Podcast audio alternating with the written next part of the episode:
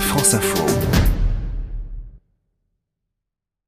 200 mètres de l'arrivée pour le groupe des poursuivants avec Thibaut Pinot. Il est passé de la troisième place du classement provisoire devant tous les favoris à la onzième, étincelant depuis le début de ce Tour de France et proche de la victoire à Saint-Etienne. Thibaut Pinot est brutalement revenu à l'ordinaire sur les routes du Tour. C'est avec une minute 40 de retard sur le groupe maillot jaune, réglé au sprint par le Belge Wood van Aert qui a signé son premier succès sur la grande boucle que Thibaut Pinot a franchi la ligne, plus amer que jamais. je dis, C'est une journée de merde et puis c'est comme ça quoi. Le franc-comtois s'est retrouvé piégé à 38 km du but avec d'autres prétendants au podium. Porte, Fulsang, Ouran, suite à un coup de bordure, une triple cassure provoquée par le vent conjugué à l'accélération du maillot jaune et de ses coéquipiers soutenus par les coureurs de la formation Ineos. Le français est revenu à 13 secondes du groupe de tête à 10 km du but avant de craquer et de perdre tout ce temps. Philippe Mauduit, directeur sportif de Groupama FDJ. Ah, c'est pas la catastrophe, c'est le sport, ça fait, ça fait partie du cyclisme. On n'a pas été présent au moment où il fallait. Euh, maintenant, c'est comme ça. Hein. Il y a des mouvements dans le peloton qui font qu'à certains moments, on, se perd un peu et aujourd'hui, on passe à côté. Les supporters de Thibaut Pinot présents sur la ligne avaient eux aussi la tête des mauvais jours, à l'image de Mathieu, quelque peu dépité.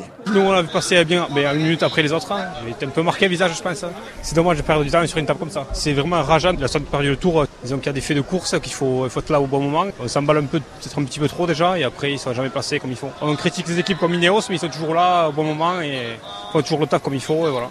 Un coup terrible porté au moral de l'équipe française qui était en position idéale pour tenter de gagner le tour pour la première fois depuis 34 ans. Groupama FDJ qui pleure, le maillot jaune et les Britanniques d'Ineos qui rigolent. Julien Alaphilippe, le maillot jaune, a lui-même accéléré pour créer l'une des cassures dans le final de cette étape, juste avant que les échappées du jour soient repris. Julien On s'attendait à une étape euh, comme ça. On savait aussi qu'il y avait des risques de bordure, donc euh, c'est ce qui s'est passé. finalement, c'était une belle journée pour nous. On arrive euh, tous devant et malheureusement, voilà, on gagne pas l'étape avec Elia qui échoue de de, peu, mais euh, c'est comme ça. Non, je pense qu'on a vraiment fait un, très bon travail. Et, voilà, la journée de repos, euh, ça va être important. Ouais. Elia Viviani, coéquipier de Julien Lafilippe, battu pour la victoire d'étape. Il termine deuxième devant l'Australien Caleb Ewan, troisième au classement général. Julien Lafilippe est maintenant en tête avec deux coureurs euh, d'Ineos derrière lui. Le vainqueur sortant, Guerin Thomas, à 1 minute 12 et son coéquipier colombien, Egan Bernal, troisième à 1 minute 16.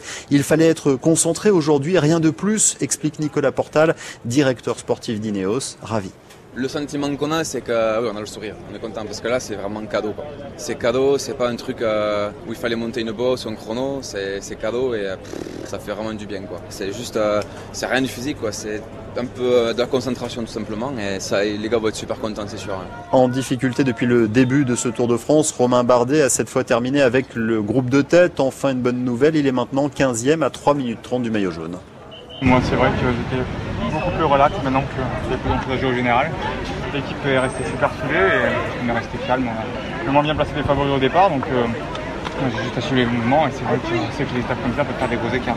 Le champion de France Warren Barguil au cœur d'une polémique. Le coureur d'Arkea a provoqué la chute de l'espagnol Mikel Landa à pleine vitesse. Le français dit avoir lui-même failli chuter et parle de gestes involontaires. Demain, le peloton profite d'une première journée de repos bien méritée entre Albi et Castres avant d'aborder les Pyrénées.